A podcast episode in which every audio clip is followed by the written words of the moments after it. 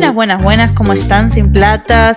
Este va a ser un episodio un poco particular porque por temas de, bueno, diciembre, las fiestas, las juntadas, el país y un montón de otras cosas, se nos complicó un poco estar todas para grabar el especial de primavera como vinimos haciendo todo este 2023 al final de cada season, verano, invierno, otoño, primavera no en ese orden, les fuimos contando que vimos en esos tres meses. Bueno, este episodio cada una se grabó solita eh, contando las cosas que vio y las cosas que le gustaron y las cosas que no le gustaron. Primero la vamos a tener acá a Soy la Rochi. ¿Cómo les va, sin platas? Acá les habla Soy la Rochi, arroba Soy la para ustedes, ¿cómo están? Estamos cerrando este año, estamos cerrando este ciclo en el que comentamos las series que vamos mirando a lo largo de las diferentes estaciones del año. Me toca hablar de las series que vi antes de que llegue el verano. Y voy a empezar por What We Do in the Shadows, esta serie que eh, anunció ya que va a cerrar con una sexta temporada. Yo estoy viendo la quinta, todavía no vi la conclusión, me quedan un par de capítulos. Es una serie que eh, la encuentran en Star Plus. Una serie que, con la que insistimos siempre porque la verdad es que no tiene una popularidad, una popularidad que, la, que la vale por no sabemos qué, porque la verdad es súper divertida, tiene grandes efectos, grandes actuaciones. Y ya hemos comentado, es la vida de tres vampiros que comparten una casa em, en Staten Island y tienen distintas aventuras. Eh, y el responsable es Jemaine Clement, con la producción del enorme Taika Waititi que lo recordarán de eh, distintas direcciones de películas de Marvel, distintas películas independientes que él ha hecho y también algunas otras series que están en la plataforma HBO, como Our Flag Mix, como Our Flag Means eh, Death, creo que se llama así. Bueno, no sé. Difícil de pronunciar. Eh, hacemos lo que podemos con los recursos que encontramos. Vamos con la otra que estoy viendo, que esta estrenó hace poco, eh, que se llama Carol y el fin del mundo. La estoy viendo right now también. No la terminé, me quedan creo que tres capítulos. Eh, me gusta muchísimo, aunque es bastante densa emocionalmente, emotivamente. Es una, es una serie que tiene eh, momentos muy melancólicos, muy emotivos. Pero está muy buena, eh, viene de, Estados Unidos, eh, tiene cada episodio 30 minutos, es animada. Eh, la verdad que para mantenerme a mí, digamos, con atención, siendo un producto de animación, tengo que decirlo, es excelente. Yo no soy de mirar mucha animación. Me gusta muchísimo el trabajo que hay de voces, la empatía, el amor, el ritmo. Eh, bueno, hay un montón de miedos también expresados en lo que pasa, hay mucho contenido digno de ser filosofado, eh, un montón de situaciones quizás eh, que demuestran que han sabido explotar el recurso que proponen, que es el contexto de un fin del mundo inminente en menos de siete meses. Así que me gusta muchísimo. los diálogos son muy buenos, a cargo de Dan Gatterman. Hay más gente, pero bueno, parece que él es el que tiene también la dirección. Em, bueno, Netflix, vayan ahí. está hermosa. Ahora, eh, otra que vi en Netflix que me gustó mucho, eh, la terminé hace pocos días. Eh, se llama Mi vida con los chicos Walter. ¿Por qué me gustó mucho? Porque me relajó. Sinceramente no es una serie de gran calidad. No es una serie que tenga una historia muy novedosa. Es el típico triángulo amoroso eh, entre una chica y dos chicos eh, blancos y menemistas en, el medio de una granja, o mejor dicho, un rancho en Colorado. Y bueno, hay muy lindos paisajes y novelita de atrás, de fondo. Eh, los protagonistas son pésimos actores, es, lo clásico, ¿no? Es como una especie de My The Samurai Turn Pretty, pero peor actuado y en Netflix. O sea, recontra divertida si les gusta poner el cerebro en remojo, como dice Vir. Y bueno, hay, muy. Hay muy mala calidad en general, pero es divertida, es llevadera. No tengo más para decir. También hay una cosa que me hace acordar a. Esto es como un bonus track. Me hace acordar a, Rincón de Luz de. Dentro de Chiquititas, porque si estuvieron en Argentina saben que esta cosa, ¿no? Como de un montón de adolescentes viviendo en un espacio muy reducido, mal sal. Nada más. Eh, bueno, otra que vi que creo que es de mis preferidas. Em, no, no, no voy a ir todavía al panteón de las de mis preferidas. No voy a ir todavía al, ranking de lo top de lo top. Em, voy a hablar primero de un viejo amor que retomé, que es la serie True Blood ¿Por qué digo viejo amor? Porque yo la veía cuando estaba en emisión, esta serie del año 2008. Muy fanática de Alan Ball, el creador de Six Feet Under, fui a ver qué era lo que estaba haciendo cuando terminó Six Feet Under. Y eh, al principio esta serie era maravillosa, eh, Sangre Fresca es la traducción, una serie de HBO que ahora, en estos últimos días, fue subida a la plataforma Netflix. Y yo la miraba eh, en una época en la que, bueno, había un boom de lo que era el universo vampírico en todas sus versiones. Veníamos del éxito de, Crepúsculo, de la saga completa. Eh, también em, había habido eh, distintas series en televisión como Teen Wolf. Entonces había también em, como la presencia del hombre lobo, ¿no? Eh, también había quedado.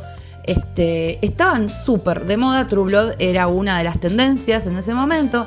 La idea está buenísima porque parte de, una premisa eh, súper interesante como un mundo en donde los vampiros son una minoría que está buscando integrarse a la sociedad porque por fin encontraron una solución a la situación de comer, tomar y alimentarse en realidad de sangre humana gracias a True Blood que es una eh, marca de sangre artificial. Es una, una síntesis de la sangre humana que ellos toman eh, y detrás de todo esto hay toda una construcción de, un mundo, de una versión de mundo en la que ellos están integrados que está muy interesante. Sobre todo está muy bueno el hecho de que todo ocurre en el sur de Estados Unidos, en un pueblo que se llama Bon Thames, ficticio, que es en Louisiana, entonces hay muchas cosas, muchos elementos de, del gótico sureño, que a mí me vuelve loca, yo siempre menciono estas cosas. Em, todo esto como de hablar del pasado de la esclavitud, hablar del vudú, hablar de la cocina este, sureña, especiada. Todo pasa generalmente en un restaurante cuando la serie empieza, que es eh, el bar Merlot. Entonces eh, hay un despliegue muy grande de personajes. Y lo que tiene que eh, hay un derroche, un sinfín de tetas y culos que ni les cuento, porque era la época en la que HBO eh, empezaba como a, hacerse famoso por eso, o sea, por la desnudez sin sentido, que también la vimos mucho en Game of Thrones después. Em, entonces tiene muchas escenas cachondas. Eh, se nota muchísimo que es una serie que viene de una época pre-Me Too, porque las mujeres son eh, todas eh, súper hegemónicas, al extremo, muy, muy delgadas, eh, todo el tiempo tacos aguja, ¿no? Hay como una cosa muy inverosímil de la, de la belleza de la mujer, muy, muy vintage. que por suerte uno ve las series que hay ahora, una ve las series que hay ahora y dice, ay, menos mal que esto está superado. Y la diversidad de cuerpos es otra. Pero todo lo otro que mencioné también es muy bueno, en la serie es muy divertido sí, tengo que decirlo, yo la retomé porque la había dejado en la temporada 5.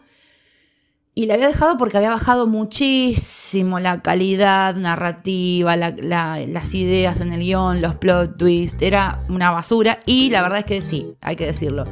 De la parte de, a partir de la temporada 5 hasta su final, que tiene 7 temporadas, yo voy por la temporada 7, eh, la calidad bajó mucho, mucho, mucho. Si le tenés cariño a los personajes, si querés ver cómo cierra la historia, la seguís mirando, te entretiene, es divertida y hay este, gente como muy la trama. Stephen Moyer es muy, muy, muy, muy, muy lindo, ese protagonista. Y, y también está Alexander Skarsgård, que yo siempre lo, remarco. Y después hay demás eh, también em, eh, o sea, todo el casting es bastante bueno en general, las actuaciones.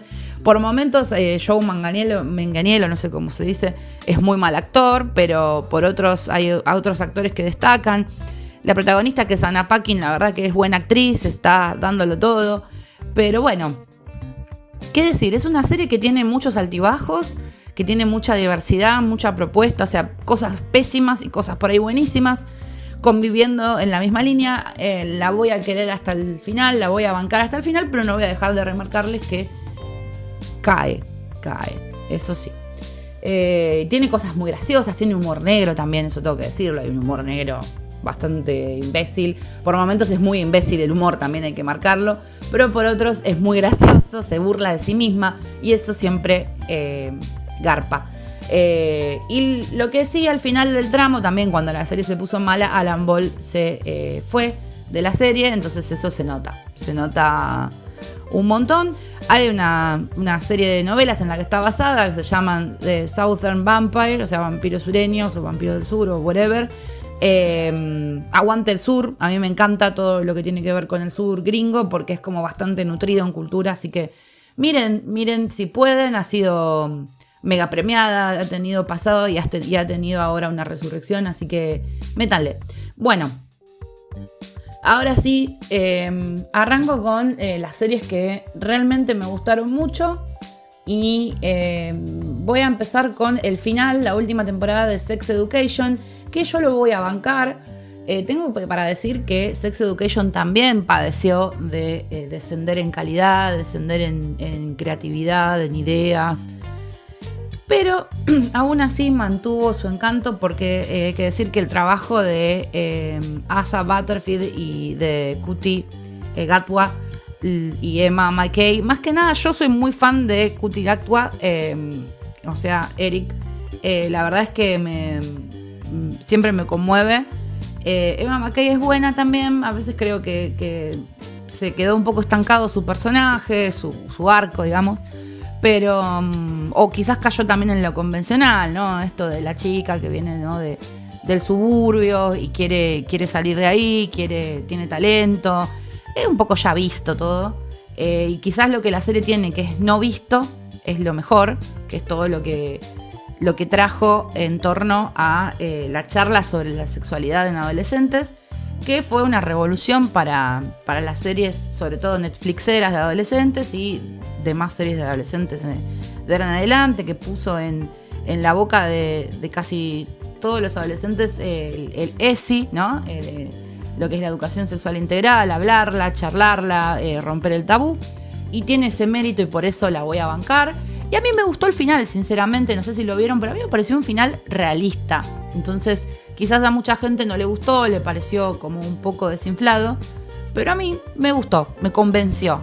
Em, no lo odié, sinceramente. No quiero spoilear, pero si pueden verla, eh, la última temporada tiene una cosa de que empieza y decís, estos están viviendo en Disney, pero después se va como acomodando un poco más a la realidad. Y ahora sí, em, voy con eh, los platos fuertes. El documental de Robbie Williams en Netflix, eh, súper recomendable, creo que es un documental sincero donde Robbie reflexiona sobre su consumo problemático, sus consumos problemáticos de drogas y alcohol, o mejor dicho, drogas en general, porque el alcohol es otra droga, digamos, digámoslo todo. Em, la verdad que me gustó un montón cómo se notan las reacciones de, de Robbie genuinamente al verse a sí mismo esta idea circular, eh, retroalimentada de, hablar del artista y que el artista se esté viendo a sí mismo y hable de sí mismo mientras se ve, me pareció maravillosa, me pareció re bien lograda. Eh, verlo ahora, verlo ayer, recordar eh, recordar al Robbie dorado que en realidad la estaba pasando súper mal, que estaba como súper atormentado con trastornos de todo tipo, alimenticio, vigorexia, eh, bueno, eh, problemas eh, psiquiátricos generados por la exposición. Está bueno, la verdad que creo que es como una. Es, un, es una caricia a, a él y es una caricia a la audiencia saber un poco sobre todo esto con tanta sinceridad con con tanta mm, credibilidad. Así que bueno, miren el documental de Robbie, es genial, viajás en el tiempo si te gusta la carrera de él y si no te gusta también. Bueno, ahora paso a em, Ojitos de Huevo. Miré mucho Netflix, la verdad es que tengo que decirlo, eh, no me interesaron mucho las propuestas de las demás plataformas. Estoy con Ojitos de Huevo, que es una serie mexicana. Cada vez que puedo ver una serie mexicana, eh, La recomiendo porque me gustan mucho las ficciones mexicanas, ya me pasó con Todos están bien, ahora y también con Desenfrenadas y ahora vengo con Ojitos de Huevo a decirles que eh, la serie de, Alex Arroyo, de Alexis Arroyo está bárbara, es la historia más conmovedora que, vi estos últimos meses. Eh, me gustó esto de poner eh, a los comediantes ciegos en, escena, de la reflexión de la ceguera sin un lugar de, de autocompasión ni ni de imposibilidad de, integración o de interacción con la sociedad, o sea, esto de el ser un ciego funcional, eh, de poder hablar de la ceguera sin, sin, eh, sin esa especie de lástima, ¿no? Eh, con empatía, pero sin lástima. Eso me encantó en la serie. después, el humor es súper divertido, va del chiste fácil hasta eh, el humor más negro, más rancio. Em, la verdad que es sorprendente y es muy divertida, tiene muchos picos de comedia que no te esperás y mm, claramente creo que va a seguir.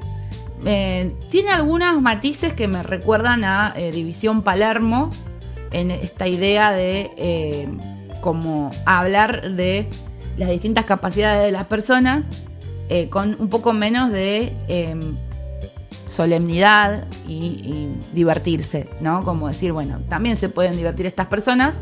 De hecho, se, divierten porque miren qué pedazo de guion escriben. Así que Alexis entonces es eh, un chico que quiere ser comediante, que vive en un pueblo en México y que eh, tiene un amigo que tiene una discapacidad motriz y que también padece de discriminación, que se siente eh, no contenido por la sociedad. Entonces, ellos están hartos de estar en ese pueblo, quieren, ya están grandes, tienen más de 20 y quieren salir a buscar su, suerte eh, en la Ciudad de México. Eh, Alexis tiene una familia, no tiene hermanos, tiene dos padres y los padres lo sobreprotegen bastante, cada uno a su manera, eso también como lo tiene hastiado.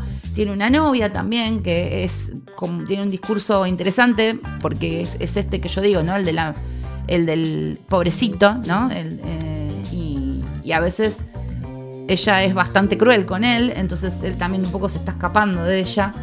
Y bueno, una vez que llega a la Ciudad de México conoce nuevos amigos y se meten en diferentes aventuras que están buenísimas y son muy reflexivas al mismo tiempo. Eh, cada episodio dura 27 minutos. La ven en dos días como mucho, o una, si se ceban en una noche, la verdad, súper recomendable. Eh, bueno, Quique Vázquez es el actor que hace de su amigo. Y hay muchas, muchos elementos autorreferenciales, así que eso también es muy conmovedor y muy bueno. No les voy a decir más nada. Vayan porque esta serie con el guion de Big Drama eh, está bárbara y me encanta. Me encanta porque van a ver también bastante la Ciudad de México, eso está muy bonito, siempre, siempre garpa.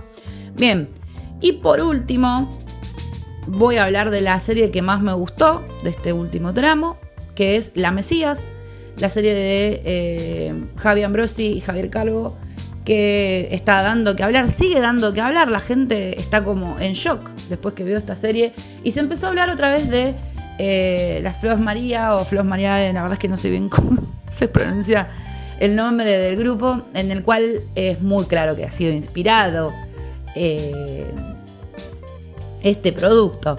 Y bueno, estuve viendo muchas cosas, estuve viendo documentales, estuve viendo Em, youtubers que hablan de esta serie. Seguro en algún momento vamos a amplificar la información que tenemos sobre la Mesías porque está obsesionando a la gente esta, esta serie que trata eh, sobre em, una familia religiosa que tiene un, trato muy particular para con sus hijas y sus hijos y que em, viven en, aislados sin escolarizar a sus hijas eh, y practican la religión católica mega ortodoxa y todo se lee como una suerte de secta desde afuera, eh, hay eh, claramente maltrato psicológico, maltrato físico de parte de sus padres hacia las protagonistas.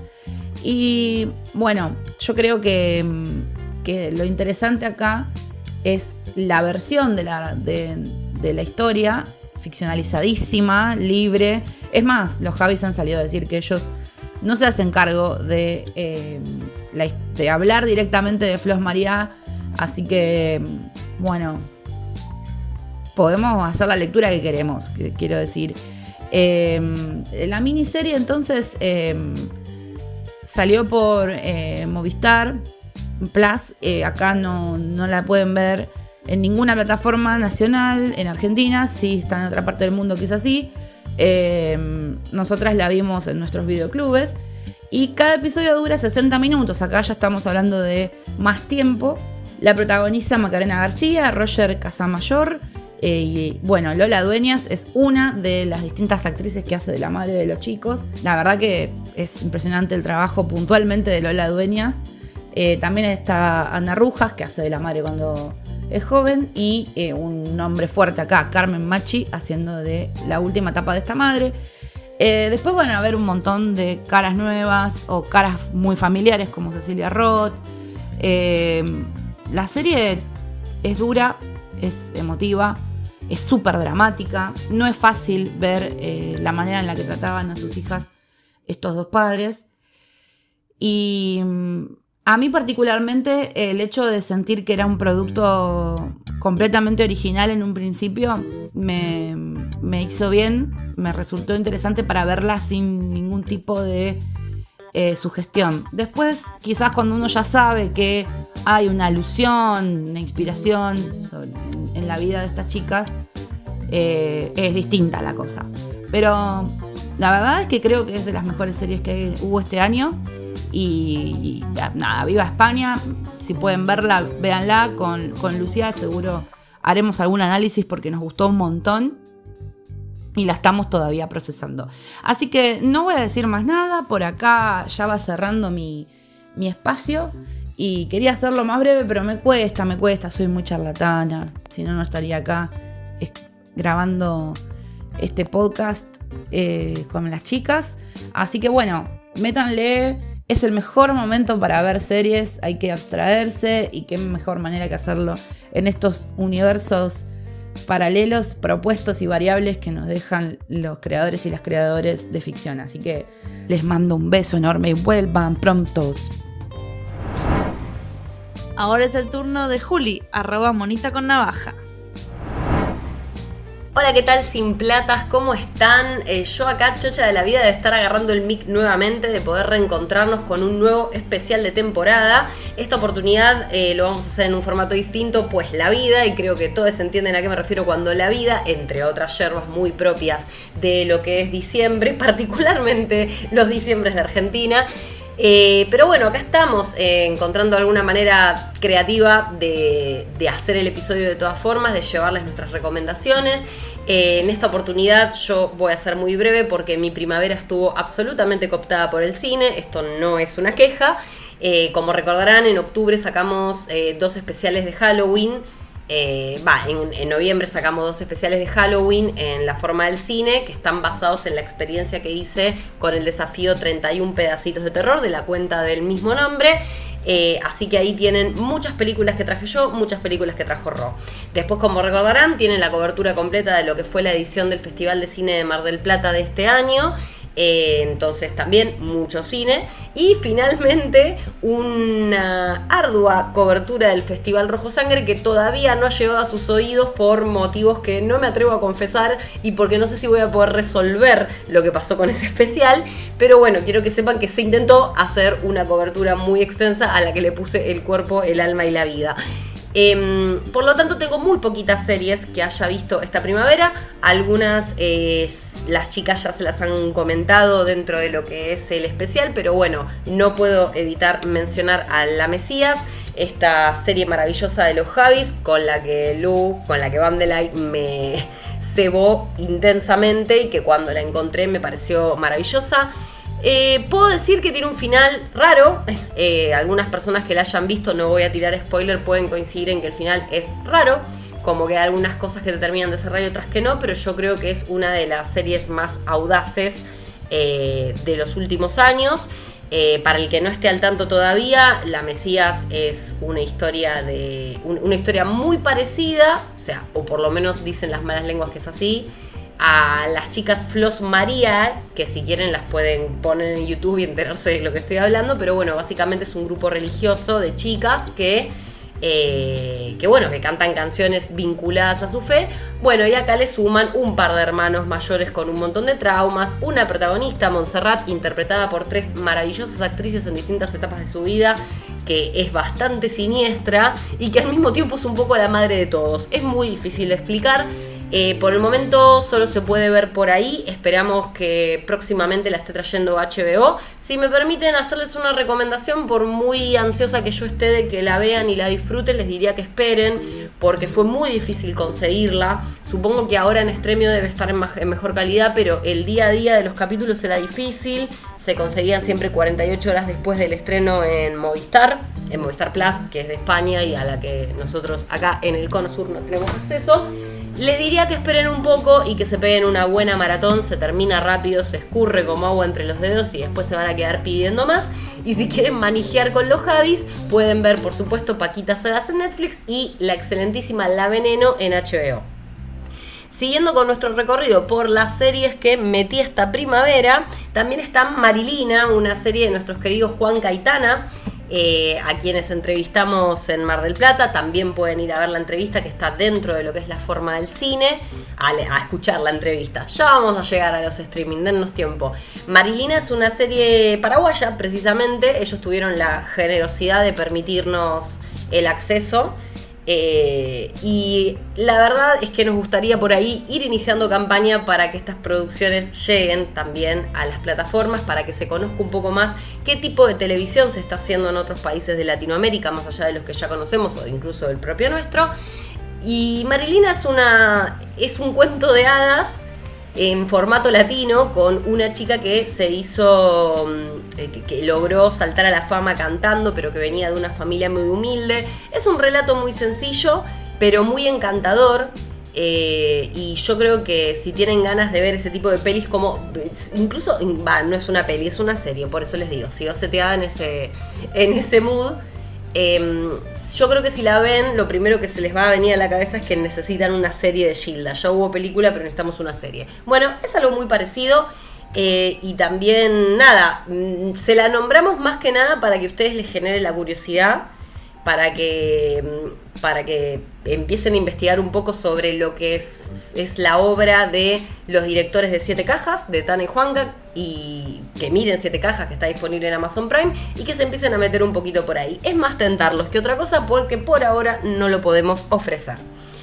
Em, por otro lado también, bueno, vimos el encargado, hicimos un especial al respecto, así que no me voy a extender mucho, pero de la mano con eso viene también eh, Nada, la serie de, eh, protagonizada por Luis Brandoni y que tiene el honor de contar con Robert De Niro diciendo parrilla y la concha de tu, de tu hermana en, en, televisión, lo cual nos hace muy felices. Yo con nada, ustedes ya tienen la opinión de Lucía, yo lo que le conté es que en particular no pude empatizar con el protagonista. Yo creo que es algo buscado, o sea, es un viejo cheto, rancio en un montón de sentidos, o sea, es razonable que te produzca algún tipo de rechazo, lo cual no quita que Brandoni haya hecho un excelente trabajo y que la serie en su planteo esté bastante bien.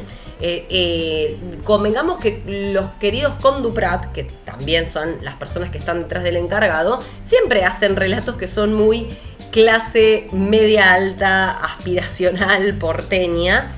Y está bien, esto no es una crítica, es simplemente una marca de autor, y yo creo que nada lo llevaron a fondo, lo llevaron a lo más profundo del esnovismo, entonces por momentos no me fue fácil. De todas maneras, la fotografía es hermosa, tiene muy poquitos episodios, y yo le diría que siempre vale la pena, insisto, van a ver a Robert De Niro decir la concha de la lora, por ahí lo pueden buscar en un, en un reel cortito, pero bueno, está bueno verlo en contexto, así que también eh, se las recomiendo. Star Plus, nada. Em, por otro lado, em, hay algunas cosas que empecé y no terminé. Voy a empezar por las que terminé. Realmente ha sido un mes muy abocado al cine. Una es la temporada 7 de Ricky Morty. Ricky Morty que ya tiene, bueno, muchísimo recorrido, una veterana de lo que es la nueva animación. algo de lo que hace mucho que, que, tenemos ganas de hablar y ya nos daremos la oportunidad de hacerle el especial que merece. Para los que no sepan, Ricky Morty es primero y principal una serie no apta para sensibles, se va a joder con todo lo que haya que joder y no va a haber queja al respecto, es decir, es un humor bastante oscuro por momentos. Em, es una constante cita a la cultura pop, incluso desde los nombres de los capítulos, que los nombres de los capítulos suelen coincidir con películas. Eh, lo único que hacen es mezclarle el nombre de la película con el Morty o con el Rick. Em, por darles un ejemplo como para que entiendan, eh, Fear No More en, vez de Fear No More, por ejemplo, ¿no? Eh, o The Reclantis Mix-Up en lugar de The Atlantis Mix-Up. Son ese, ese, tipo de juegos los que hacen, perdonen que lo haga en inglés, supongo que en castellano no hay manera de hacerlo funcionar, o sí, porque hay gente que es muy habilidosa y de hecho la versión doblada de esta serie eh, hace un muy buen trabajo, tiene muy buenos chistes. Pero bueno, Ricky Morty básicamente parte de un super científico, y cuando digo super digo super, imagínense la hiperbolización de todas las habilidades humanas que se puedan imaginar. Y su nieto que de un día para el otro empieza a acompañarlo en unas aventuras por distintas galaxias. Estoy siendo muy esquemática con lo que estoy diciendo porque de ahí en más Ricky Morty es un delirio que no para de abrir puertas. Eh, hace poquito escuché una columna de Navaja Crimen en, en 1990, en el programa 1990 en Futurock, si mal no recuerdo, que mencionaba que Ricky Morty, no, miento, en Blender, en Blender, pero igual busquen los podcasts de 1990 en Futurock, que es eh, uno de mis programas favoritos y que lamentablemente terminó este año, así que nada, voy a ir a buscar confort en esos archivos. Pero bueno, una de las columnas de Blender era la de que Ricky Morty, uno de sus mayores problemas tenía que ver con la continuidad y que un poco lo que, lo que termina pasando es que al principio parecía ser una serie más autoconclusiva, es decir, había una evolución, pero tampoco tanta. Eh, y, de, repente se metió en una continuidad en una historia que es cada vez más compleja. De hecho, yo los episodios de Ricky Morty trato de verlos dos veces. Por eso, no los estoy mandando a hacer la tarea, pero lo que sí les digo es que si les gusta la animación, y sobre todo si les gusta la animación falopa, bizarra, que excede todos los límites, que te deja pensando eh, y que tiene una aguda crítica social en un muchísimo de sus aspectos. Ricky Morty es el camino.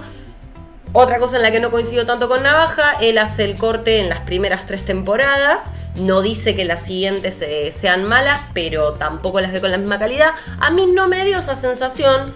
Eh, obviamente que es muy difícil mantener una serie de tantas temporadas y que siga siendo interesante y te siga entusiasmando, pero yo creo que en esta séptima ha habido muy buenos episodios, está muy alto el nivel, se han desentrañado varias cosas que uno intuía o sospechaba y por lo que tenemos entendido faltan un par de temporadas más, una o dos, no recuerdo exactamente cuántas se le habilitaron. Yo creo que es un buen momento para ir haciendo el, serie, el cierre de esta serie. Eh, pero bueno, vamos a ver qué, disponen los creadores. En realidad hay un gate ahí que ustedes deberían, deberían saber, que el creador de la serie, Dan Harmon, y su coequiper Justin Roiland, o sea, son los creadores de esta serie, bueno, ahora Justin no está más porque tuvo cargos importantes por violencia doméstica, lo de siempre, este tipo de cosas que se destapan. Yo creo que eso también tiene que ver con algunos cambios en la serie. Eh, porque lógicamente cuando un producto no lo hacen las mismas personas va a haber cambios. Yo la sigo gustando, yo, a mí me sigue gustando, yo la sigo bancando y se la sigo recomendando. Aunque sea denle una oportunidad, está en HBO. Otra de las series que terminé y terminado este año es Sex Education, que se despidió con una cuarta temporada, que por lo que estuve leyendo generó bastante polémica. He leído opiniones muy diversas. Eh, algunas que decían que vi, un tweet, bueno, Twitter Argentina me da, me, da mucha letra a veces, eh, que decía que era como una especie de hogar de Cris Morena, lo que había, que era, como si lo hubiera escrito Cris Morena bajo sustancias, en un viaje de Pepe, una cosa así.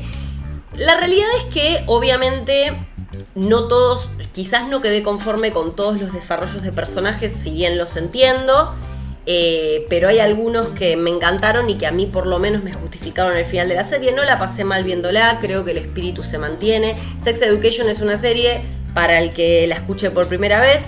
Eh, que trata sobre un chico, Otis, que es hijo de una famosísima sexóloga, eh, que está interpretada por la maravillosa, sensual, increíble señora Terson, divina, uno de los personajes que yo digo, che, tiene un, un buen desarrollo, efectivamente, o por lo menos es lo que yo creo. Y Sex Education se caracteriza por que usando, tomando como punto de partida el hecho de que Otis se arma un consultorio sexológico en el colegio y esto también a la vez acompaña su propio descubrimiento sexual, em, nunca dejaron diversidades sin tocar. Es decir, vos entras a Sex Education y vas a ver gente trans en pareja con otra gente trans, vas a ver eh, personas asexuadas, que, es algo de lo que se habla bastante poco. Yo diría que en toda mi vida vi tres personajes asexuales, uno en Sex, Education, otro es Todd de um, Bojack Horseman y el tercero un personaje de Heartstopper. Es muy poco tratado el tema de la gente que no, dice llanamente, no siente deseo sexual y se vincula de otra manera. Eso está. Personas con discapacidad, eh, que también tienen sexo.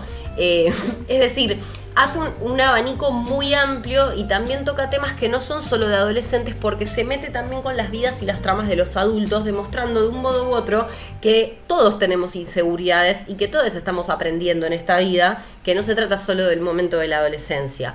Yo creo que es un buen cierre, la verdad no me quejo, obviamente no es una temporada tan genial como las otras, pero yo creo que tiene excelentes episodios, particularmente el cuarto es uno de mis episodios favoritos de todo el año ya vamos a tener tiempo de hablar de eso. Eh, pero bueno, les digo, si no la vieron, denle una oportunidad y si todavía no la terminaron y algunas críticas un poco los echaron para atrás, denle play, prueben, no pasa nada. Yo creo que la esencia está, la base está y que la van a disfrutar de todas maneras. Y si no, que Dios y la patria me lo demanden. En Netflix también está esta preciosura, preciosura, que es una serie de la que ya me había hablado Vandelay y Rochi también en su momento porque cuando vimos, cuando hablamos de Not Dead Yet, eh, la serie protagonizada por Gina Rodríguez, yo ahí me desasno de que Gina, de que Gina Rodríguez es la chica que protagoniza Jane the Virgin. Eh, está disponible en Netflix hasta el 6 de enero, no sé cuándo va a salir esto y me parece que va a haber que rastrearla por otro lado porque la verdad es que es una serie que tiene el formato de antes, son 22 episodios por temporada, el mínimo de episodios que tiene creo que es 18, 16 y son muchas temporadas. No es una serie que uno diría, bueno, me la devoro de acá al 6 de enero. No, me parece que, que, no, salvo que decías dejar de dormir. Eh, pero bueno, ¿qué decirles? Em, lo primero que quiero destacar de Jane de Virgin, la historia es irrisoria completamente. Es una chica que efectivamente, Jane Gloriana Villanueva, eh, y criada en una casa de dos mujeres latinoamericanas, su mamá que la tuvo de, adolescente y su abuela, la mamá de su mamá. Criándose ahí, un día le hace una promesa a su abuela de chica de que no va a tener sexo antes del matrimonio. Y es una promesa que efectivamente sostiene. Lo que pasa es que todo se va a la mierda porque se va a hacer un pub y la ginecóloga se confunde y en lugar de hacerle el pub a ella, le hace la inseminación que era para otra persona que ni se van a imaginar quién es. O sea, es una serie muy llena de plot twist. Así que nada, Jane se embaraza inmaculada, sin pecado concebida. Y, mm, y nosotros lo que vamos a ir viendo es una telenovela, porque lo hermoso de Jane de Virgin es que es una comedia con sus toques de drama, pero el registro es de telenovela. Los giros inesperados, los momentos de fantasía que tienen los, los, eh, los personajes, eh, es colorida, tiene mucha música latina, muchos artistas latinos, o sea, de hecho aparece David Bisbal, por darles un ejemplo. Es realmente una oda a la telenovela como género que te puede gustar más, te puede gustar menos, pero realmente es un gran signo de lo que es nuestro continente y nuestra manera de narrar. Y me parece que Jane the Virgin lo hace maravillosamente. Como les dije, está en Netflix hasta el 6 de enero, o sea que es cuando ahora es cuando más fácil les es meter los deditos en el agua pero eh, después va a haber que buscarla por otros sitios. En Netflix también, Blue Eyed Samurai, una serie de animación que es muy, muy, muy preciosa. Es realmente una de esas animaciones que te acarician los ojos. Es una clásica historia de venganza de una chica samurai Em, también, como les digo, no la tengo finalizada como para hacer una opinión integral al respecto. Lo mismo que la serie, el anime de Scott Pilgrim, que es hermosísimo, pero tampoco las tengo finalizadas. Voy a hacer un comentario conjunto sobre esto. Porque las dos series tienen hermosa animación en estilos distintos. Yo creo que muchas veces uno tiende a identificar que la animación de calidad es de una forma y si es de otra no es de calidad. y en realidad son estilos diferentes. Blue Eyed Samurai es una línea muy estilizada, muy colorida, muy intensa. Eh, es una historia con mucha violencia y es muy manija. Los va a dejar subidos al techo. Realmente, si les gusta, como digo siempre, la animación, si te gusta el anime, sobre todo. Por ahí te va a desorientar un poco que esté hablada en inglés, porque todo te lleva a pensar en anime, pero está buenísima. Y lo mismo sucede con Scott Pilgrim. Scott Pilgrim, que es una película que si no la vieron, la van me, la, buscan ya mismo para, para verla, porque es una fantasía adolescente maravillosa. Yo sigo amando esa película, sigo viéndola cada tanto. Y, el, y la serie anime que hicieron realmente no es la excepción. Es impresionante lo hermoso que es todo, los colores, los personajes que son más bien como chibi chiquititos. Eh, no sé, es, es belleza. Si ya viste la peli no te vas a llevar sorpresas, te vas a divertir con ver animadas cosas que ya viste en otro momento, pero realmente es una joya, no se la pierdan, disfrútenla si pueden. Eh, denle una oportunidad porque hay cosas que, que, que, nada, que te llenan el corazón y si en estos tiempos tenemos algo que nos haga sentir bien y relajados, creo que es fundamental aprovecharlo. Por otro lado, también estuve viendo The Crown. Ya habrán escuchado el especial que hizo Lu con la colaboración de la inmensa Sophie, que es parte eh, del tándem Cosmocielas.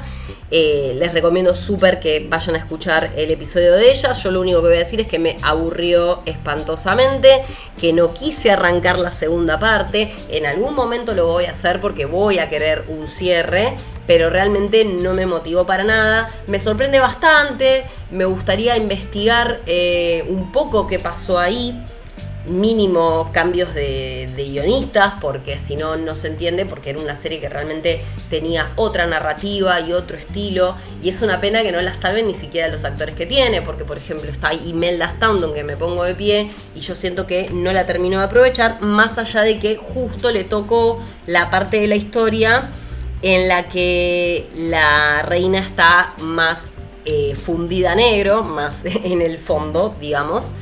Entonces quizás no le da la oportunidad de lucirse tanto, pero bueno, nada, la voy a terminar de ver en algún momento.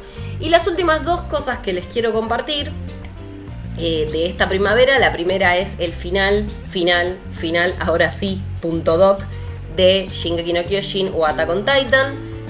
Después de cortar el, último tramo del anime en cuatro partes y realmente volvernos locos a todos cerraron con un final increíble, maravilloso, hermoso. Yo ya lo conocía porque había leído el manga. Es un final precioso. Hoy ya, ahora que salió, se reeditó toda la polémica que hubo con el final del manga. Yo los invito cordialmente a debatir al respecto porque no, no nunca entiendo las críticas que tienen a ese final. Eh, siento que es una lectura muy, muy nada, como muy distinta, como pensada incluso para otro anime. Pero si tienen ganas, yo estoy dispuesta a debatir y qué decirles. Si tienen ganas de saber lo que yo siento sobre Attack on Titan, lo que siento sobre Shingeki no Kyojin, pueden buscar el especial que hicimos con mi queridísimo Germán de Pizza Birra Marvel. Ahí hablamos en profundidad de la primera parte de este final y en algún momento eh, seguramente también lo convocaré para que hablemos sobre el final final. Y nada, fue hermoso verlo.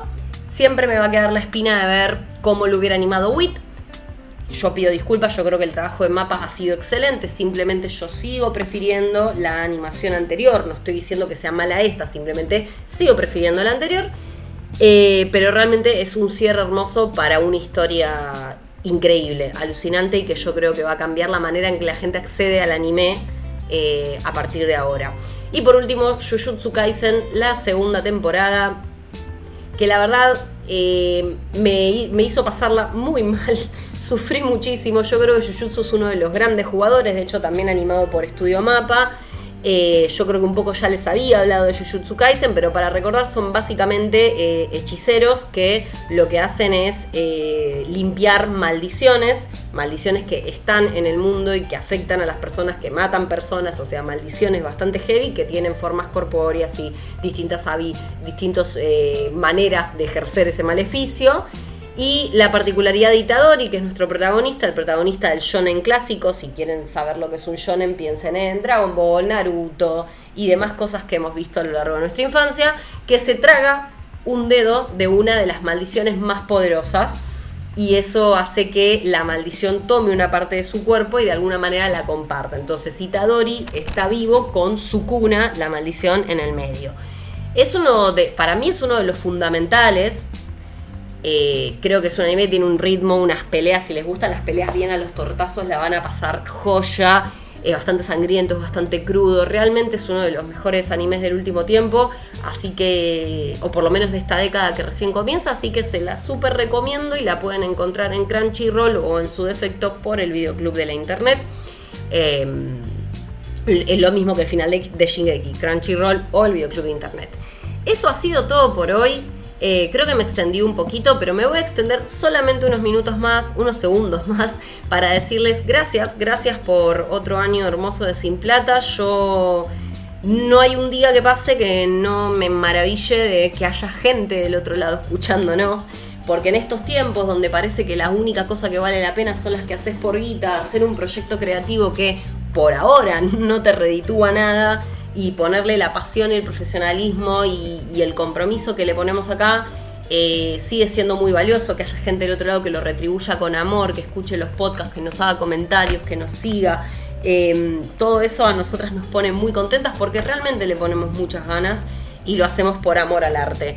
Eh, y quiero, por supuesto, mandarle un beso a mis compañeras, a Lu Vandelay Series, productora de este programa, una de las personas más incansables y manija que he conocido en toda mi vida y que eso hace que también Sin Plata siga andando. La Rochi, que qué decir de rock, que con su segmento de la forma del cine, un segmento que se propuso arrancar y que sostuvo desde el primer momento con mucho entusiasmo y con muchas ganas y que tiene un montón de episodios en su playlist para que los puedan escuchar. Eh, una apasionada del cine, una poeta en su manera de narrar lo que le pasa con las cosas que mira. Eh, y también estoy muy orgullosa de formar parte de este espacio con ella y qué decir de la queridísima Cata de Series Virginia, también una de las mujeres más brillantes que he conocido, a la que siempre me gusta escuchar. De hecho, hay un especial eh, de policiales que hicieron Roche y Vir, que todavía yo lo tengo pendiente, mala mía, pero espero que ustedes vayan a escucharlo y que también tiene esa capacidad analítica para para, hacer otra lectura de las cosas que miramos y que también me hace reír mucho con los diversos Papo Alert e infartos de Papo que comparte. Nada, que decirles gracias, las quiero, las adoro, son mis amigas y mis colegas y mis compañeras y eso es impagable. Y a ustedes sin platas que están del otro lado, ¿qué decirles? Se vienen muchas cosas, estamos con muchas ganas, con mucha iniciativa y esperamos que ahora para, para avanzar en nuestro segundo año en emisión, eh, contemos con ustedes del otro lado porque eso es lo que, lo que cuenta y lo que vale la pena. Les mando un abrazo grande, feliz año y gracias por estar acá siempre, siempre, siempre. Vuelvan prontos. La próxima es Virginia, arroba cata de series. Hola queridos Sin Plata Formers, acá Vir de Cata de Series, contándoles todo lo que vi durante la primavera. Voy a arrancar por HBO Max. Eh, ahí vi Star Trek la tercera temporada. Es una comedia romántica británica. Eh, la verdad muy divertida, entretenida y fácil de ver. Y en esta tercera temporada, que yo creo que es la final, eh, la verdad es que madura mucho tanto el personaje principal como la serie y me gustó mucho el final que le dieron. También ahí eh, vi la segunda temporada de The Gilded Age, es una serie del creador de Downtown Abbey. Y si bien no soy muy fanática de las series de época, esta quería verla por las actrices que están como Christine Baranski, Carrie Coon, Cynthia Nixon. Y me gusta que transcurra en una época de Nueva York de la que no conozco mucho, post eh, guerra civil también me gusta todo el trasfondo social, como las luchas sindicales por las ocho horas de trabajo, así como todas las incipientes eh, organizaciones y, demandas de los negros por un, trato mejor. Vi la segunda temporada de Julia, no me convenció mucho, así que ahí se la voy a dejar a Lucía para que les cuente. También eh, vi entera la serie creada por Chuck Lorre, el maestro de las comedias. Y en este caso nos trae una sobre un eh, corredor de apuestas. Estoy hablando de Buki. Eh, fueron saliendo episodios de a dos, de 30 minutos. Y la verdad es que me gustó. Me, me gustó el humor que maneja. a veces hay algunas cosas que parecen como de otra época, algunos chistes, pero en general la verdad es que la pasé bien, me, me pareció divertida. Y por último vi una serie española de Movistar Plus, que en breve están por retirar de la plataforma, que se llama Arde Madrid. Está protagonizada por Debbie Mazar, que es una actriz eh, estadounidense. Eh, no sé si vieron Younger, eh, es la amiga de la protagonista. Es, una, es una actriz muy, muy conocida, muy de las películas de los 90 también. ella interpreta a Ava que yo no sabía, pero estuvo en Madrid. y eh, ella es vecina de Juan Domingo Perón cuando estaba en el exilio y de su mujer Estela Martínez. Entonces la, actriz vive haciendo fiestas y bueno, a los Perón no les gusta todo ese bullicio. Y a su vez eh, el régimen franquista contrata a una pareja para que vayan a trabajar a su casa y lo mantengan informado sobre las posibles actividades comunistas de estos artistas. La verdad es que está filmado todo en blanco y negro y es muy bonita, eh, muy, muy interesante también conocer todo eso. Eh, voy a pasar ahora a Apple TV Plus. Eh, ahí estoy viendo, por supuesto, For Mankind, la temporada 4, que ya comentaremos más adelante y con más detalle con Lucía, probablemente. Y vi otra miniserie que esperaba mucho y la verdad es que no me decepcionó Estoy hablando de Lessons in Chemistry, eh, protagonizada por Brie Larson, una actriz que particularmente me gusta mucho. Eh, la serie me gustó porque ella es una química muy buena y obviamente por trabas de la época, esto es en los 50, 60, eh, no puede hacer su doctorado y una carrera académica y termina teniendo un programa de televisión. En el medio de todo esto, ella se enamora de un químico y tiene una relación muy sapiosexual que a mí me pareció hermosa. Y la verdad es que me gustó mucho también la parte de utilizar la ciencia para hacer algo tan cotidiano como cocinar y que quede mucho más rico. Eso fue todo por Apple TV Plus. Em, voy a pasar ahora a Star Plus, mucho plus, mucho plus. Em, ahí vi Nada, que es una comedia de tan solo cinco episodios, protagonizada por Luis Brandoni, donde tenemos como eh, comentador a Robert De Niro. Y yo creo que ya todos la tienen que haber visto y si no, no sé qué están haciendo. Ah, eh, es una serie muy corta, muy divertida es un homenaje a Buenos Aires, a la ciudad de Buenos Aires. Y a la comida argentina, por supuesto.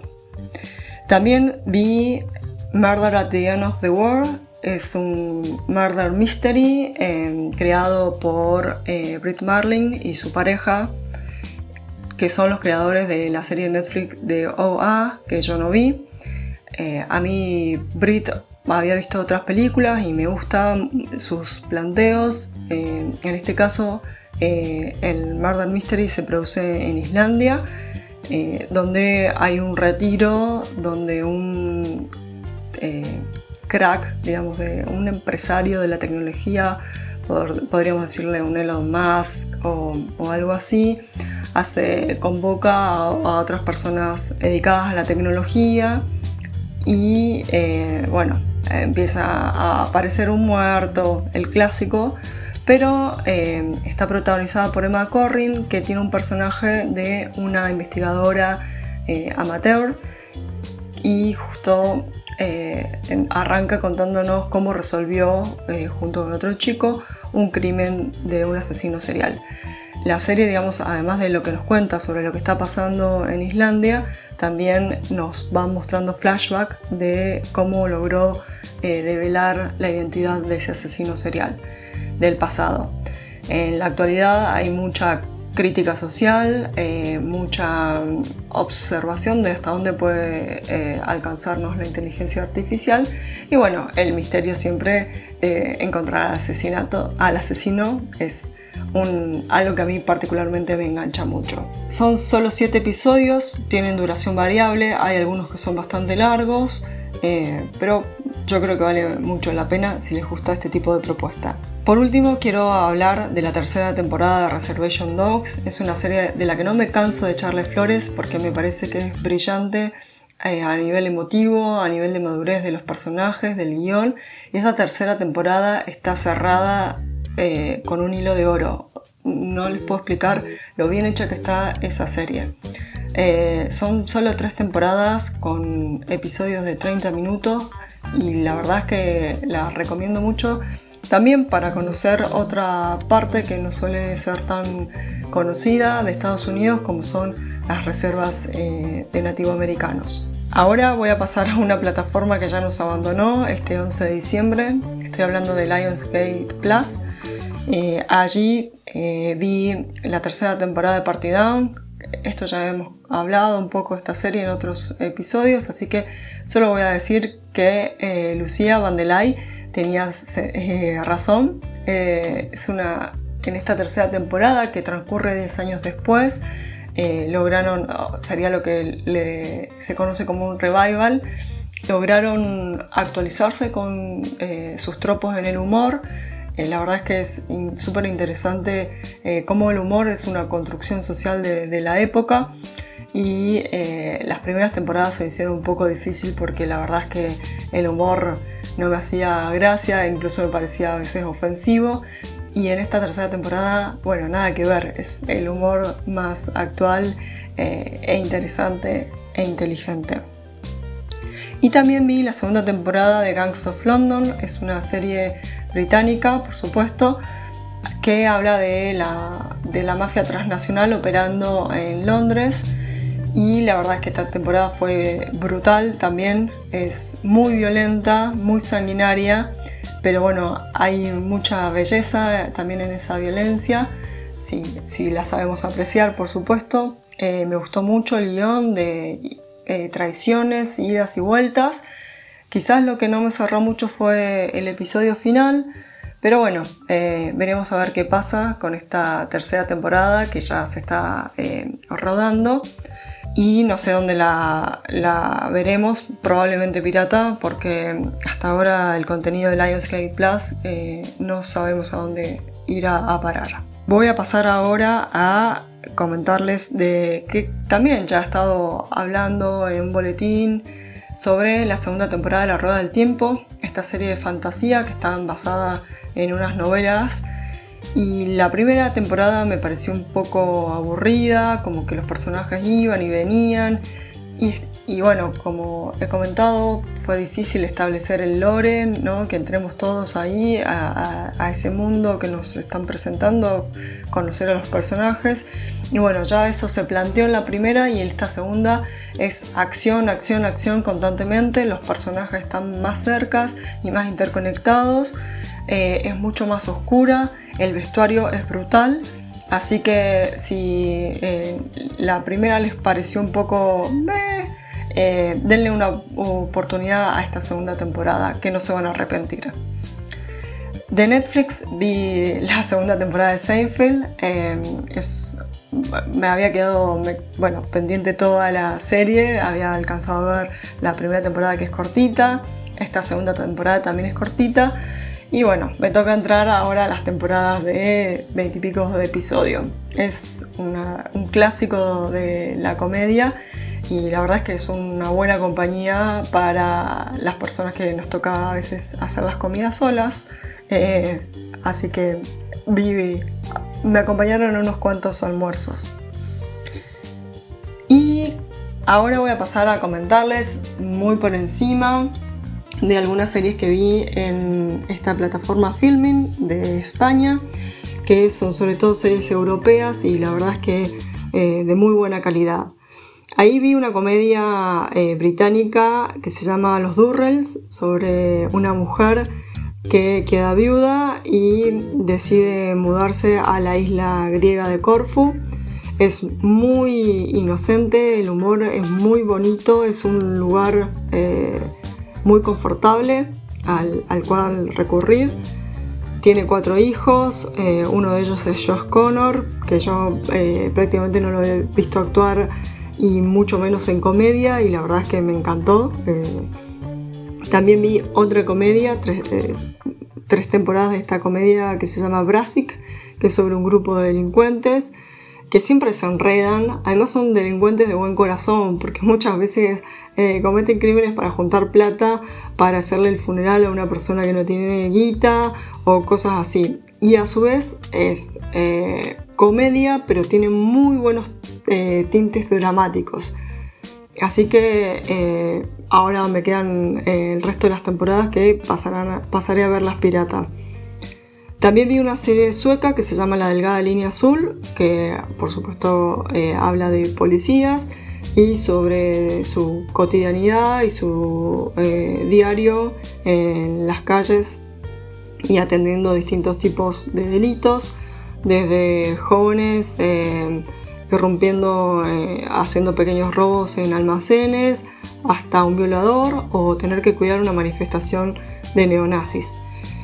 Eh, la verdad es que es súper interesante también ver eh, que hay muchas cuestiones que son globales, eh, como la delincuencia común o tener que cuidar a estos ciudadanos que tienen estas ideas con las que a veces ni la propia policía acuerda.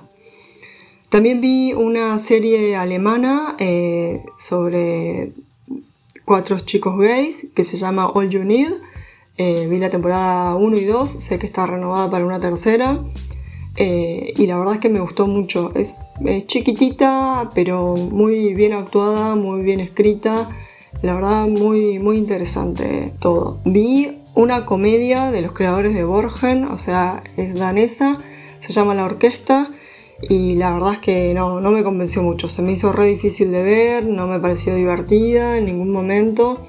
Bueno, es mi opinión, si quieren, están invitados a verla y decirme, no, Virginia, no tenés idea de la vida, esto está buenísimo.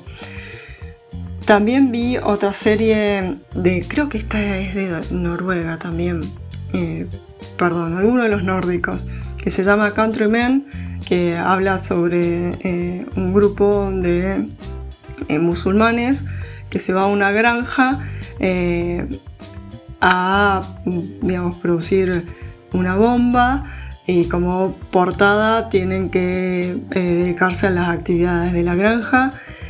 En eso también se les une un hombre que ha secuestrado a su hija eh, y, bueno, como que cada quien tiene su secreto y convivir con eso, la verdad es que es muy buena, es eh, un paisaje espectacular, actuaciones buenísimas y toda la historia que cuentan es súper original y la verdad es que la recomiendo mucho.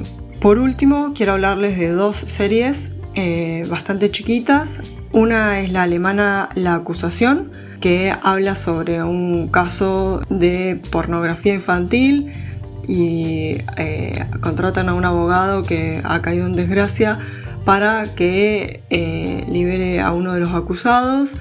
Y bueno, la verdad es que es muy interesante todo lo que ocurre. No les quiero contar mucho. Son episodios de media hora, creo que son siete.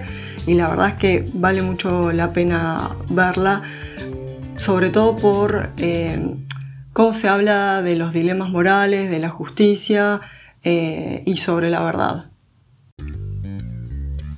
Y la tercera serie de filming de las que les quiero hablar fue ganadora del BAFTA escocés también es una de las series con mejores eh, puntajes en Metacritic.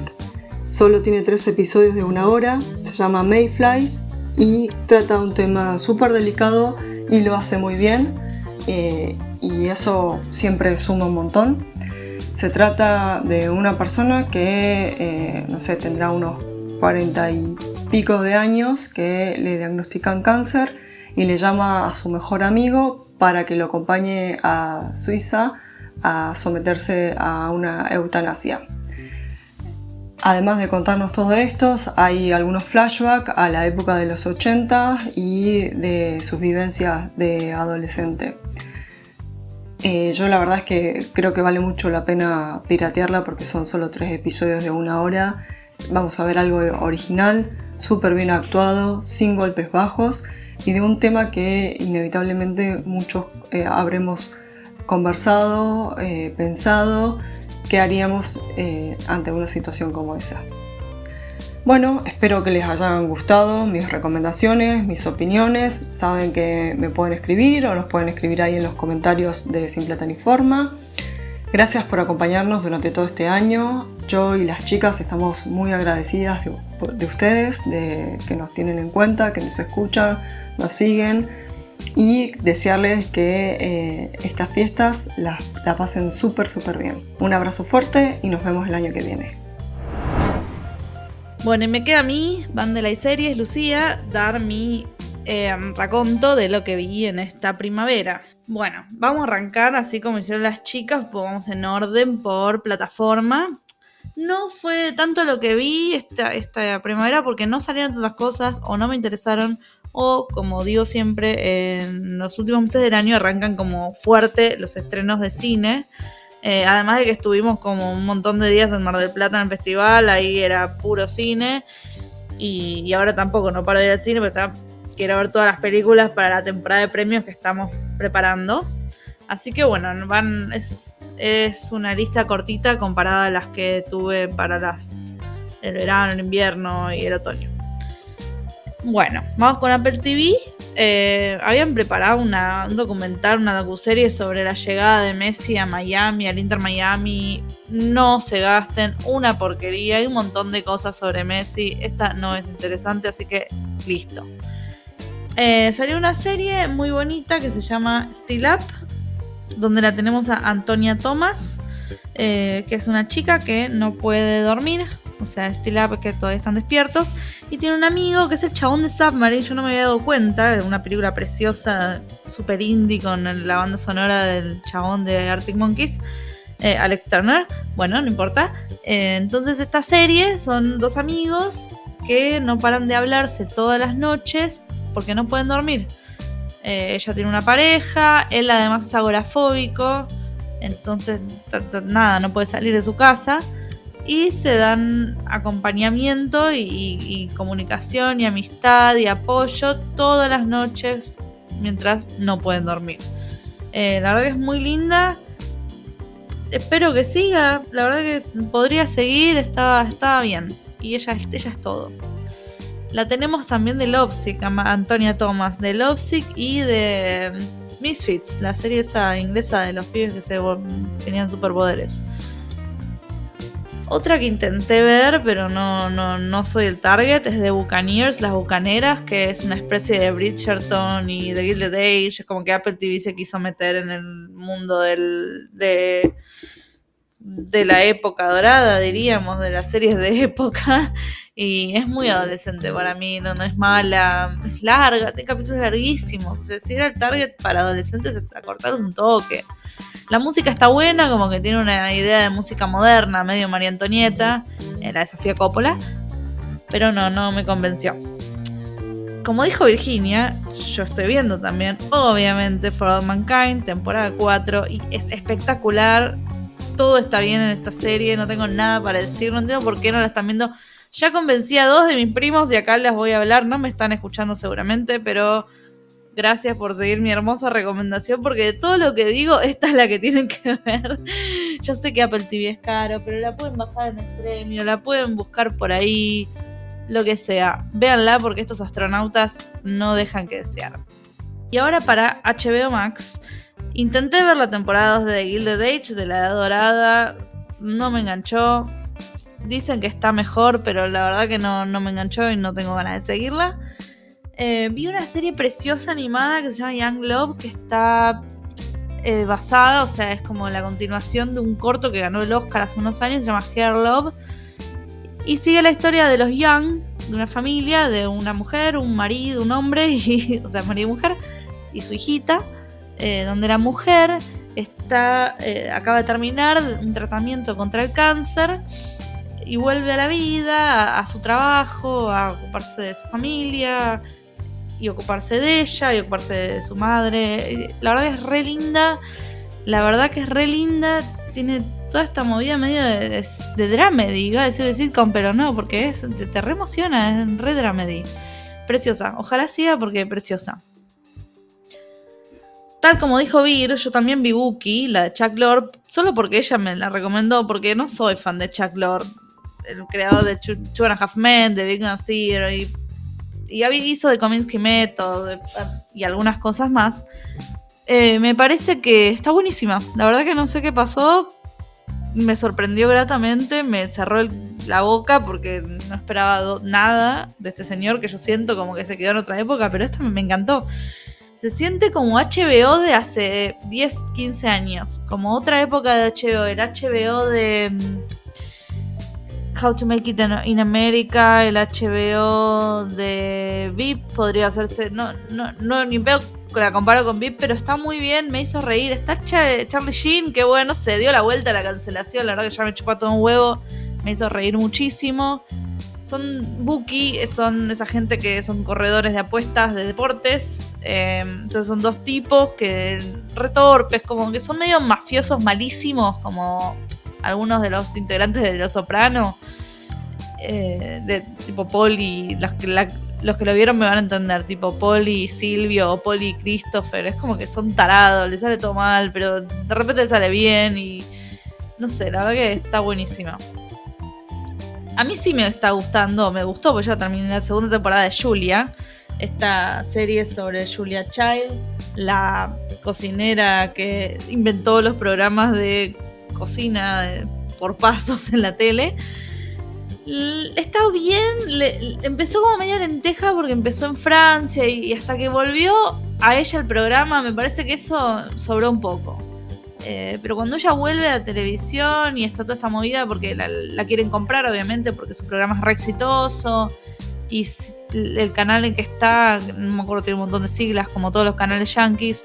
Eh, es como es, como público, estatal, no sé, es bancado por la gente. La verdad que está buenísima. Eh, me encantó. En HBO Max yo también vi Star, Starstruck temporada 3 me encantó también. Eh, está bueno darle esta, esta jugada porque algo tenía que pasar entre el final de la temporada 1 y la 2 para que haya algún tipo de conflicto, porque si no era como que, bueno, ya estaban juntos, ya está. Bueno, no, nada, la dieron vuelta, son creo que seis capítulos y la tienen ahí en HBO para ver en una tarde de domingo. Hace unos días, vamos a pasar a Netflix, perdón, hace unos días vi una serie que se llama Carol and the End of the World, Carol y el fin del mundo, em, que es una serie animada de Netflix, como dije, sobre un futuro no tan futuro, no mentira, en el que el planeta Tierra va a ser golpeado por otro planeta que no se sabe dónde salió, o sea, nosotros no sabemos nada, pero no es lo que importa, porque lo que importa es Carol, y cómo se siente con respecto a esto, porque es una serie que te, hace plantearte qué pasa, qué harías si de repente eh, te dicen que el mundo en siete meses se termina. Entonces no hay más, o sea, la plata no vale más nada, las cosas como que se siguen produciendo de alguna forma, no sé, pero eh, te las regalan, vas al supermercado y agarras cosas y hay militares en las cajas que están haciendo orden, pero todo muy bien. Em, y hay mucha gente que está tipo YOLO, you, only live once, tipo, chao, me voy a la mierda, ando en bolas por la calle, em, voy de viaje, estoy con cualquier, tomo todo el tiempo, como lo que quiero, cosas así, y Carol está muy abrumada, ella necesita su rutina, es una de esas personas que necesita su rutina, entonces de repente descubre un lugar que se llama The Distraction, que es una empresa que hace que la gente trabaje, trabajos administrativos, saca fotocopias, cosas, como que nadie entiende qué hace, pero no importa, porque es la distraction, es algo que le da una rutina y, amistades además, hay amistades en el en la oficina. La verdad que es preciosa. Eh, medio bajón, pero es muy linda y te hace como preguntando un montón de cosas. También en Netflix, que me bajó un toque también, es el documental de Robbie Williams. Esta mirada de Robbie Williams sobre sus videos que, videos que, tenían de, toda su vida, de toda su vida profesional, digamos, y de sus recitales, de sus grabaciones.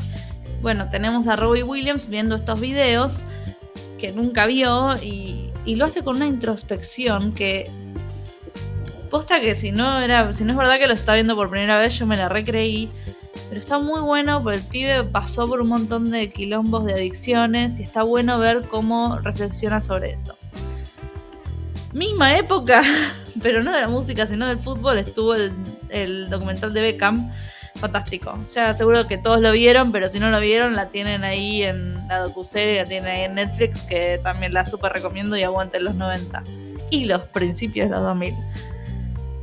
Otra que se fue a los 90, Dios, está todo relacionado, es The Crown, la última temporada de The Crown, que bueno, hubo un podcastito que hicimos hace unos días, así que si quieren escuchar mi opinión, que no es tan buena, igual no importa, igual se disfruta, la vi, no importa, ya está, pero la calidad bajó mil por ciento.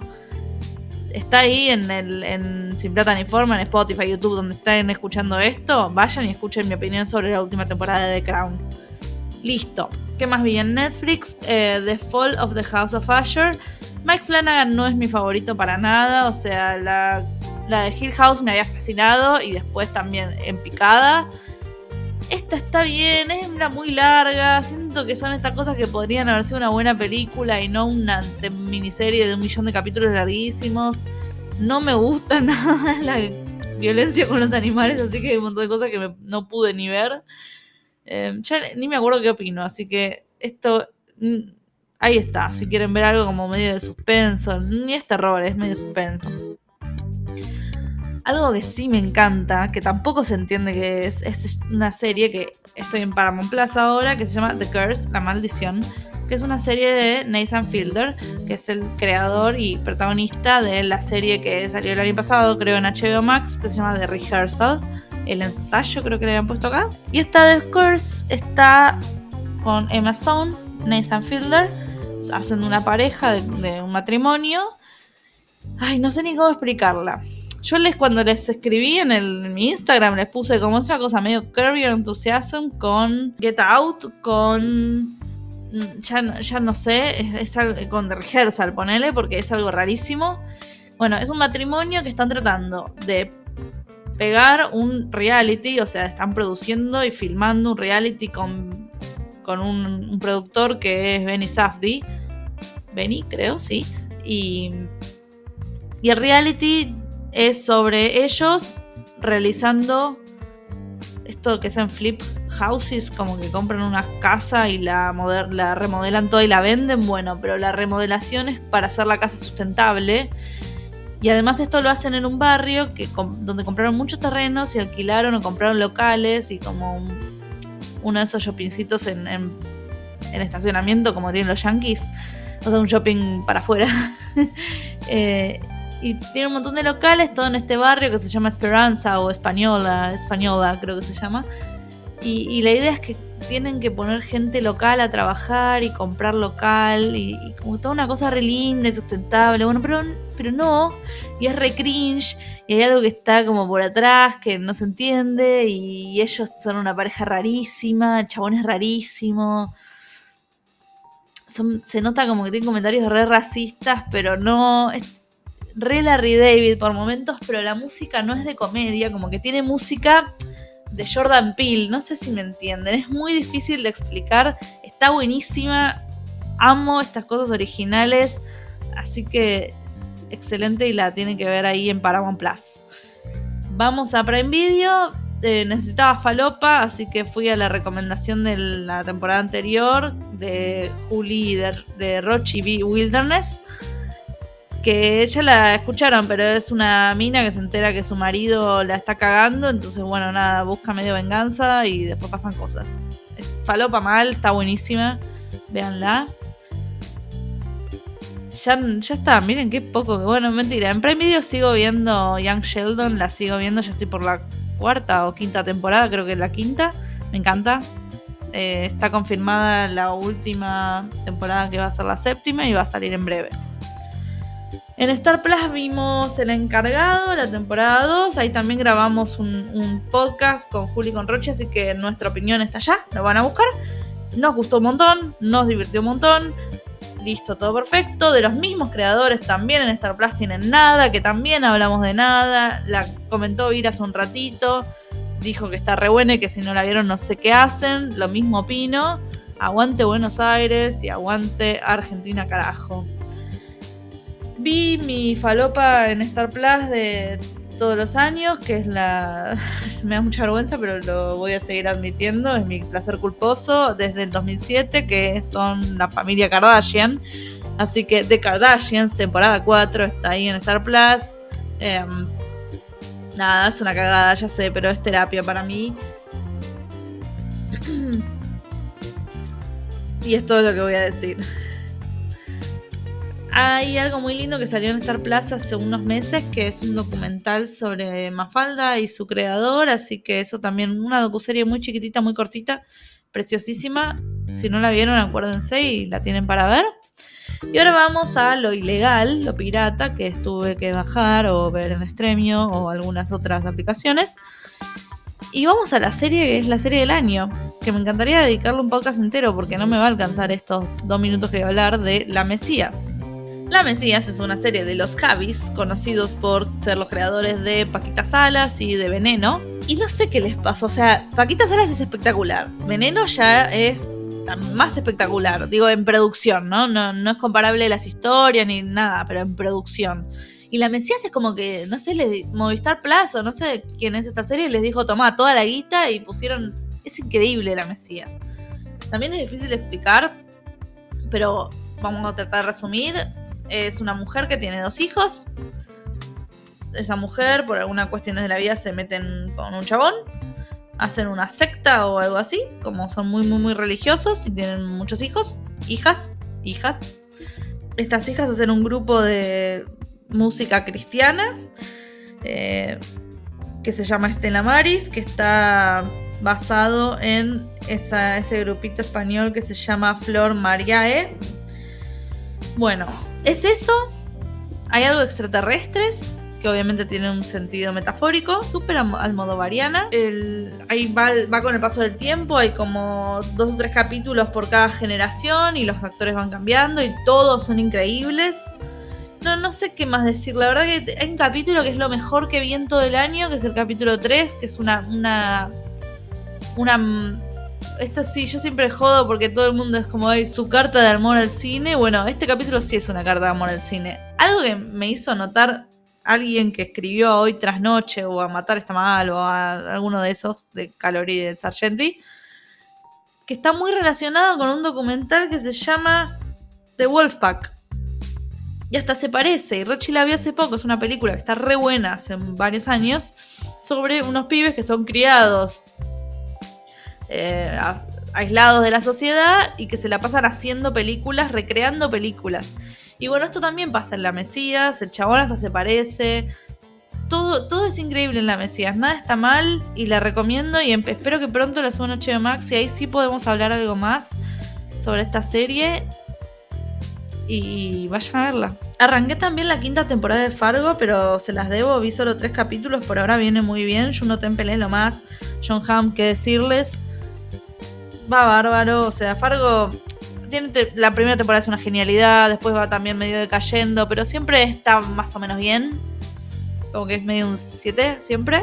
Salvo la anterior. La anterior con Chris Rock no la pueden ni terminar. Después les cuento si es tan logro terminarla y seguirla. Vi una seriecita inglesa que se llama Juice sobre un joven millennial que se llama Llama, con problemas de joven millennial. O sea, se está mudando de su casa, de la casa de los padres, a, está tratando de buscar un lugar y mientras tiene todas las cajas en la del novio. Eh, quiere que le vaya bien en el trabajo, pero no lo valoran. Y de repente se mete su hermano y lo quieren más a él que, que al protagonista. Nada, está re buena. Tiene como unas transiciones entre escena y escena que son rarísimas como si no hubiera una transición de escena a escena porque el chabón atraviesa la escena. Es rarísimo, está fantástica. Unos colores, una música muy linda, la tienen que buscar por ahí. También nos facilitaron eh, Tana y Juan Carlos, los directores de Siete Cajas, eh, una serie preciosísima que se llama Marilina, que bueno, no sé cómo la van a ver, pero yo se las quiero contar y el público paraguayo que nos esté escuchando, nos quedamos fascinados. Nos quedamos fascinados con esta serie sobre Marilina Abogado, una cantante paraguaya que ganó un programa, un reality tipo American Idol, como una, una cosa así. Y la serie va mostrando la vida de la pequeña Marilina desde que es una niñita en su pueblo natal hasta que por mucho esfuerzo y, mucho talento que ella tenía, tiene, eh, llega a este programa, a este reality. Y, cómo va atravesando los obstáculos que la vida y la sociedad y el planeta y el universo y todo le, ponen en el camino. Preciosa, preciosa. las actrices, por Dios, todas, todas las Marilinas, unas genias totales. Bueno, eso es todo por esta primavera. Vieron que no fue tanto comparado a todo lo que vi con las, temporadas anteriores. Como dijo Virginia, les agradecemos muchísimo que nos hayan escuchado todo este año. Se vienen cositas, se vienen cosas muy grosas para el año que viene, el 2024. Queremos muchísimo. No dejen de escucharnos, por favor, no dejen de compartirnos. Síganos en Instagram, síganos en Spotify, en YouTube, en todo lo que puedan. Coméntenos, háblennos. Siempre contestamos con la mejor onda, por lo menos lo intentamos. Y con esto me retiro. Les quiero mucho vuelvan prontos.